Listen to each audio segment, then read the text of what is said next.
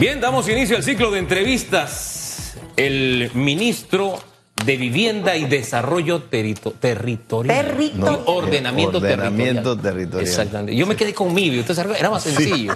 Siempre digo desarrollo, eh, es mi Y, biot. y- y tenemos 50 años este año. Wow. Así, medio Pero siglo. el, el- el ministerio. Bueno, comenzó con IFE, IBU, ¿te acuerdas cuando? Bueno, yo no sé si te acuerdas, pero. El del Ibu sí, tengo algo así No, de de eso no me eco, en Esa no- esa no es mi te, época. no te acuerdas. Mi época es esta, así que no Bueno, hay problema. estamos cumpliendo 50 años este año, sí. El ministerio. El, ah, el ministerio, el ministerio. Ya, porque Eh, ya usted Yo tengo Sí, 66. sí, exacto, no hay problema. Oiga, ministro, mañana hay protestas. Ay, padre. Protestas, porque eh, el gabinete pasó estas reformas al Código Minero. Pero yo quiero, yo quiero comenzar por, por esto último que le acabo de decir. ¿Qué es lo que se va a reformar o qué fue lo que se reformó de ese contrato minero? Se eliminaron varias cosas, eh, Hugo. Uno, el tema de la expropiación que aparecía allí como una palabrita que molestaba a la gente en las consultas que se hicieron y los gremios que opinaron y todos los que estuvieron participando, bueno, hacían énfasis en ese tema de que por qué la posibilidad de que la mina o la minera pudiera expropiar. Y entonces venía el temor de aquellas personas que tenían propiedad. Bueno, eso fue eliminado ¿Cómo queda del ahora? todo. Se, La- se eliminó la del palabra. todo. La- bueno, es o que- todo el, el- el- el- el artículo. Recuerda, Susan, que la expropiación es una, eh, es una figura que está establecida en la Constitución Nacional y se puede ejercer si es necesario por parte del Estado. El Estado es el que lo hace. Así que esa, eso quedó eliminado. Eh, el otro tema era, el- ¿te acuerdas que se hablaba del espacio aéreo, que ellos tenían control sobre eso? También fue eliminado del todo, o sea, ya eso no debe molestar a nadie, porque en todo caso, si tú tienes un helicóptero que va a cruzar en el momento que va a hacer una voladura, eh, la, la- la, eh, aeronáutica civil pues debe saberlo y debe anunciar, y, y eso es lo que ocurre en cualquier parte del mundo. También lo entendió la gente de la minera, y eso pues también fue eliminado. El otro tema es el alcance de la concesión. Acuérdate que eh, algunos comenzaron a opinar de que, y esto de aquí se extiende para acá, y los sectores indígenas dijeron, acá no queremos mina y que no se metan con nosotros. Bueno, las 12 mil hectáreas se quedan así mismo como comenzó el contrato, allá en el momento en que se negoció, en ese mismo área y ellas no se van a poder mover de ahí. Se, se mueven dentro de dos, corre, dos distritos, Donoso y Omar Torrijos pero no van a salir de ahí porque queda establecido claramente que es esa la concesión y no eh, más afuera En de este eso. caso específico que habla el tercer punto, aquí no se eliminó nada. Simplemente que se mantiene como estaba anteriormente No, o cómo funcionaría. No, sí se eliminó algo más porque había Ajá. también servidumbre que abarcaba la República entera. Ellos podían utilizar, solicitar servidumbre en, el- en la costa pacífica o atlántica. Eso quedó eliminado. Entonces la única, el único eh, capacidad que tienen ellos como para poder seguir su operación es un puerto, por ejemplo, ¿no? Tú no le puedes decir que si el puerto está acá y la mina está aquí, y entonces le vas a eliminar la posibilidad de que lleguen hasta aquí al puerto, donde pagan también con autoridad marítima impuestos. Y por parte de una concesión que es, es exclusiva y aparte. Así que si de repente tienen una galera de almacenaje antes del puerto, esos espacios tienen que ser considerados. Pero ya se te redujo, pero dramáticamente lo que tenían ellos Se dispuestos. ajustó tema de concesión, se eliminó tema de servidumbre. Van cuatro aspectos. Y el espacio aéreo. Y el, no, ya, ya eso lo tengo. Expropiación, el tema del espacio aéreo, el tema de la concesión y el tema de la servidumbre. Y la identidad de los beneficiarios últimos también era un tema que, y esto, eh, eh, ¿quién quiere esconder dinero ahora por aquí y no declara? Y, y a dónde van las acciones y quiénes son los beneficiarios? También entonces ahora se van a regir por las leyes, por la, eh, por la ley general de Panamá. O sea que aquí nada va a quedar oculto. Y tampoco, viene otra, Susan, si encuentran plata, si encuentran oro, tampoco lo pueden eh, eh, explotar, aunque encuentren una mina de oro que, de, de hecho, para que ¿Y encuentren unas cómo pepitas. quedaría eso establecido si al final... Ah, no, entonces en ese caso tendrían que venir a Panamá y decirle, oye, encontramos esto, ¿qué te parece si nosotros podemos negociar una concesión sobre esto y entonces veamos los precios? ¿Y, quién se va a encargar de supervisar si encuentran otro mineral? También ahora en el, en el, ah, en el acuerdo queda establecido no solamente que la supervisión va a ser amplísima, no solo seis personas, como se mencionó en algún momento, sino que solo con avisar a la mina una vez al mes, lo que fuera, se hacen las inspecciones necesarias en ambiente, en comercio, en trabajo. Y de paso el Ministerio de Comercio recibe un informe de todo lo que se encuentra y lo que se procesa. Y ¿Ese informe por parte de funcionarios de las distintas instituciones que usted nos acaba de mencionar o de la mina? Eh, eh, ambas, porque acuérdate que si vamos a tener personal ahí, ellos tienen que reportar y el Ministerio de Comercio sabe por vía de informe cuánto se encontró de, de plata o cuánto se encontró de oro. Que por, en este momento lo que eh, no es ni siquiera eh, no representa ninguna eh, ventaja tratar de, Ahorita para entender lo que estamos explotando, ¿qué sería en la mina? Cobre, porque cuando, cuando se mueve toda esa piedra y todas esas montañas, dentro de la piedra donde encuentras cobre, de repente puedes encontrar algunas partículas de... Claro. el tema, el tema de, esta, de esta adecuación, y es para hacer docencia con la audiencia que nos ve y no escucha, ministro, en este momento el contrato es para la explotación de cobre y estamos específicamente con cobre. ¿Qué pasaría? Bueno, que eh, vimos rasgos por aquí, rasgos por acá. Si hubiese un descubrimiento de otros minerales como oro, plata y demás, entonces allí tiene que informarse, reportarse y cumplir todo el protocolo. ¿Quién lideraría, señor ministro Paredes, esa fiscalización o esa supervisión? ¿Sería bajo el Ministerio de Comercio? Comercio, el Ministerio de Comercio que de hecho, eh, como te digo, recibe los informes de lo que eh, se está em, eh, de lo que se está exportando o lo que se está descubriendo. Mira, ellos lo miden y lo pesan antes de que salga, pero cuando llega a su destino, hacen lo mismo.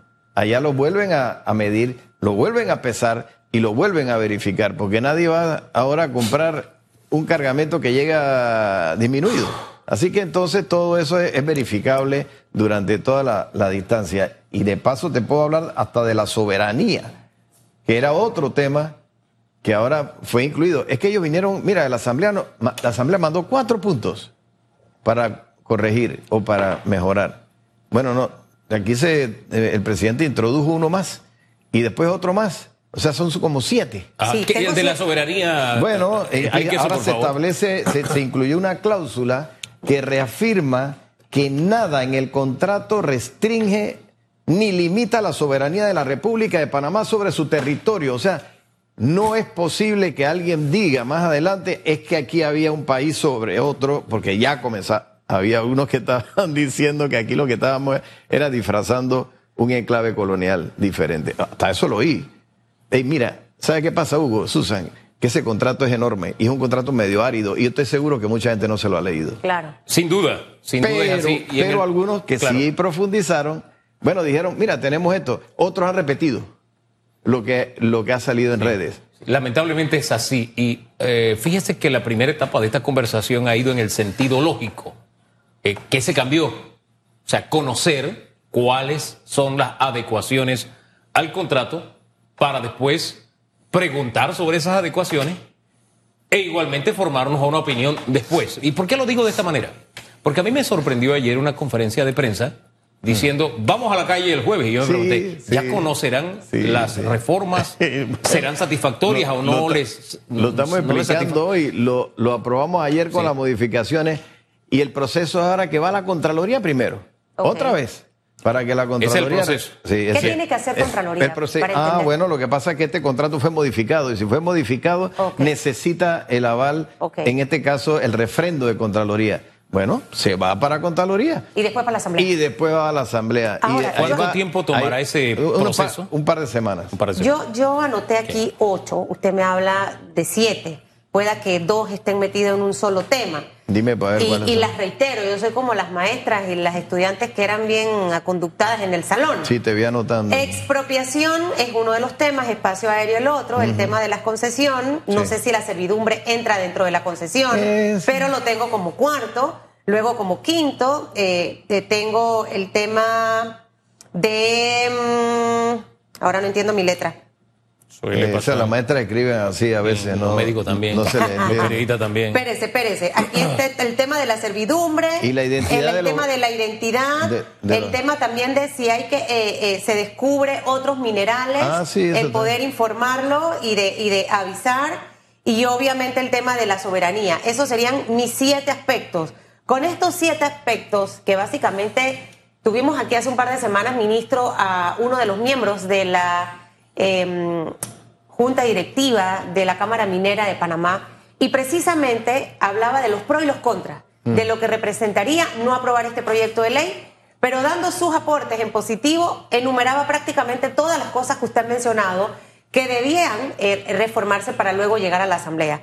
Entendiendo que esto cumple con el clamor de todo lo que escuchábamos en la comisión de la Asamblea Nacional, eh, este proyecto sí debiera ser aprobado antes de que finalice este año. Se solicitará sesiones extraordinarias, por ejemplo. Esa, esa, posibilidad existe. En caso de que lleguen al final del mes, y entramos en el receso parlamentario, podría establecerse un, periodo adicional para sesiones extraordinarias. No me voy a adelantar, esa es una potestad del presidente, pero si ese momento llega, él podrá solicitar o convocar a sesiones extraordinarias. Espero que no, porque se puede de repente manejar el tema en las dos semanas que todavía tenemos por delante del mes de octubre. Pero sí, pero si demora dos semanas en Contraloría, por eso es que yo haciendo el cálculo... No, no va a ser tanto tiempo, porque nada más son tres o cuatro aspectos. ¿Se justifica que protesten el jueves? Con, esto que acabo de anotar aquí, o sea, ¿qué, le diría usted a quienes están con la voz de protestar en, un mes que inician el cierre del trimestre económico de muchas empresas? Yo, yo le diría que se mantengan alerta, pero que no protesten en demasía, si todavía este, este asunto, ya te estoy diciendo cómo se está modificando todo lo que lo que surgió de allá, todo se está modificando. ¿Te puedo decir algo más? Todavía, el contrato marco, este contrato, sentían que podía servir como referente para otros contratos eh, que de, la misma naturaleza, eso también queda eliminado. O sea, la posibilidad de que esto sirva como una referencia para que otros hagan igual, también está. y eso es importante, eso es importante porque lo que hay que discutir es el código minero y mirar qué vamos a hacer con la minería de aquí en adelante, porque ya vemos todas las fricciones que genera. En cuanto a las protestas, quisiera volver a ese tema porque fue el, primero que le abordé, por, por una razón sencilla. Eh, es saber qué estrategia. Decirle que no protesten, no, porque todos tenemos derecho a la protesta. O que protesten poquito, no, porque nadie puede limitar la protesta, la protesta, las protestas deben limitarse ella misma a no entorpecer los derechos de los demás. Pero el punto es, el gobierno, ¿cómo va a manejar este tema? ¿Va a conversar con estos dirigentes? ¿Va, qué, de qué manejo va a tener? Buena pregunta. Le toca a la comisión ahora, a la comisión de comercio, la misma que llamó la vez pasada consultas, establecer cuál es el mecanismo. Ahora, ellos no van para la asamblea, ellos van para la presidencia. Bueno, es que las protestas, mira, las manifestaciones, como tú lo acabas de decir, eh, Hugo, no se le pueden eh, restringir a nadie. Eh, o sea, ese es derecho de cualquier ciudadano. Pero yo decía, manténganse alerta nada más y, vean qué es lo que hemos modificado, qué es lo que precisamente. Mira, yo hubiera pensado, de verdad, Susan, hubiera pensado que esto iba a tomar más tiempo negociar con la, con la minera. Porque tomó dos años negociar. Había mucha disposición de la empresa. Había disposición. Porque ellos entienden que ya esto está a un nivel que, de verdad, pues, estos son detalles que si le pueden hacer ruido a la población, mejor quitémoslos del camino y ellos han entendido eso y yo creo que en, buen momento, ¿no? Pero, pero más allá de eso, fíjate tú, que es que ni siquiera esas consultas eran vinculantes. Pero ¿sabe lo que hizo? Se la, vinculantes. ah, pero es que el presidente Cortizo dice, en mi gobierno sí las voy a hacer vinculantes entonces resulta que él lo que ha hecho es tomarlas en consideración e incluirlas para modificarlas. Lo que otro hubiera pensado, no, yo escuché esto aquí, pero lo dejo de ese tamaño porque voy a hacer lo que a mí me parece. Bueno, acá no.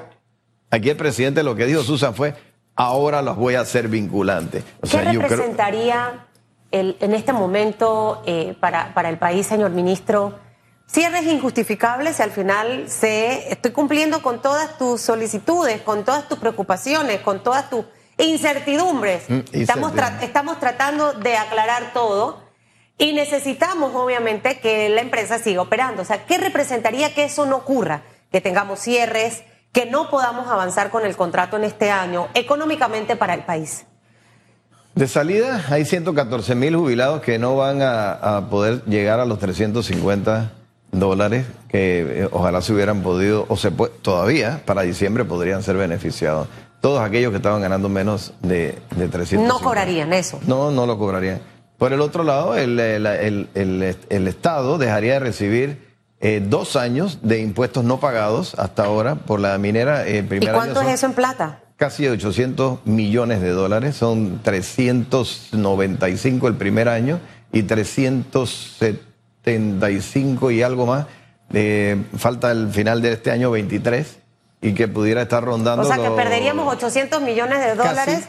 más los 114 mil jubilados que no cobrarían su ajuste. Ellos tienen la obligación de que una vez sancionado, una vez firmado el contrato, tienen hasta 30 días para poner ese cheque de 800 o 700 y tantos millones en la caja. ¿Qué otra implicación negativa tendríamos? Bueno, de paso, te imaginas la cantidad de empleados, 7, 6 mil empleados y, eh, directos, y después los indirectos son cerca de 38 o 40 mil.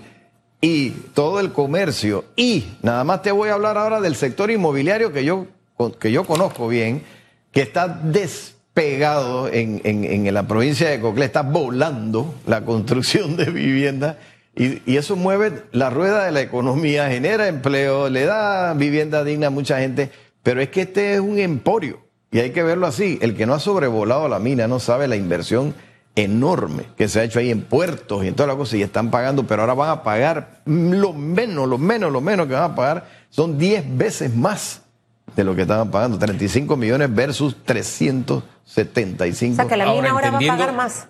Tiene que pagar más y tiene que pagar todos los impuestos. Ahora, entendiendo todo eso que usted está diciendo y uniéndolo a lo primero que hablamos aquí, que fue la paz, también el hilo conductor llevándolo al tema de las protestas, ¿no sería conveniente de verdad que el gobierno buscara la forma de conversar con estos grupos? Y le voy a poner un antecedente, de verdad, se lo pongo así de claro, y de este tema se habla muy poco.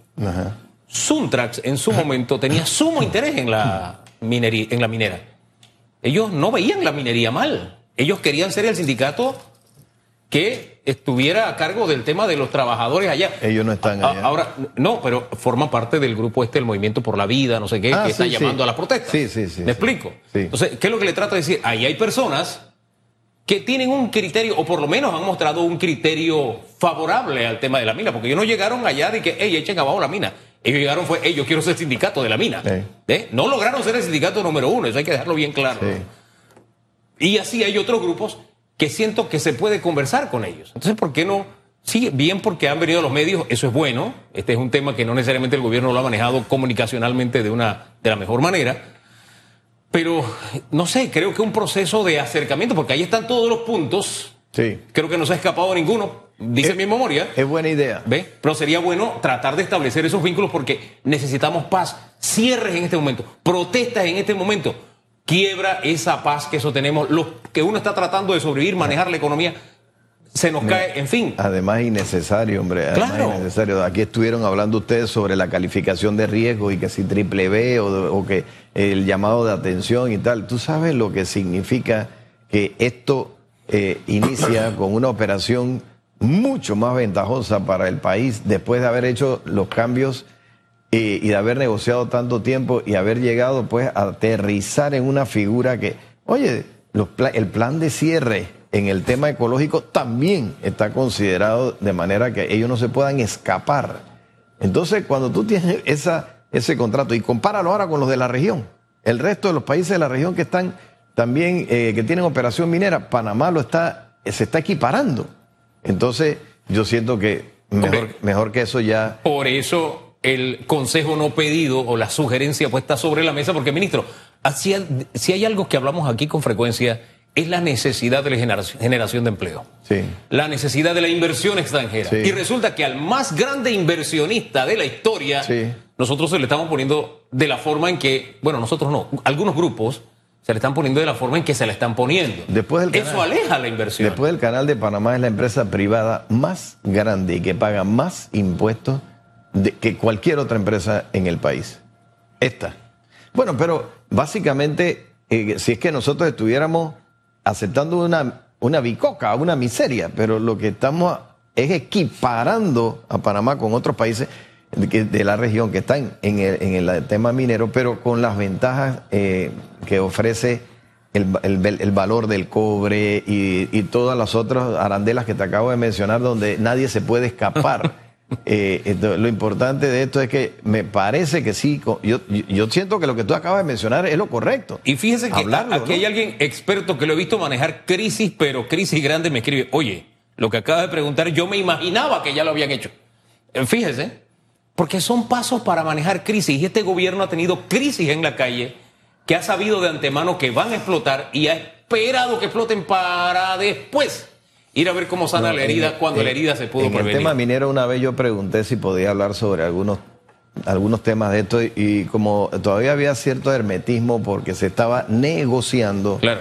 Eh, hubo, hubo que mantener eso todavía así como que un nivel de, de, poca información. Así que no es tanto como que no lo hemos querido hacer. Ahora que ya esto está en este nivel, hay que divulgarlo, Hugo, y yo estoy dispuesto y las veces que ustedes me necesiten. O, y ya tenemos un grupo de voceros para hablar sobre estos temas. Lo importante es que aquí, ah, espérate, y los millones de dólares que le van a entrar por año a Donoso y a Omar Torrijos. Esto tiene que ver con viviendas, con carreteras, con centros de salud, con escuelas, con veredas, lo que esto esta gente van ahora sí a recibir lo que por muchos años no, recibieron y, por ahí por el área de la pintada también, porque son corregimientos colmenas, son corregimientos de los más vulnerables. Señor ministro, yo espero de verdad que se, dé ese acercamiento, ese entendimiento, ese tratar de convencer, porque al final de lo que se trata es de ganar, ganar. Este país se fundó a partir del entendimiento entre sectores que se mataban en el campo de batalla.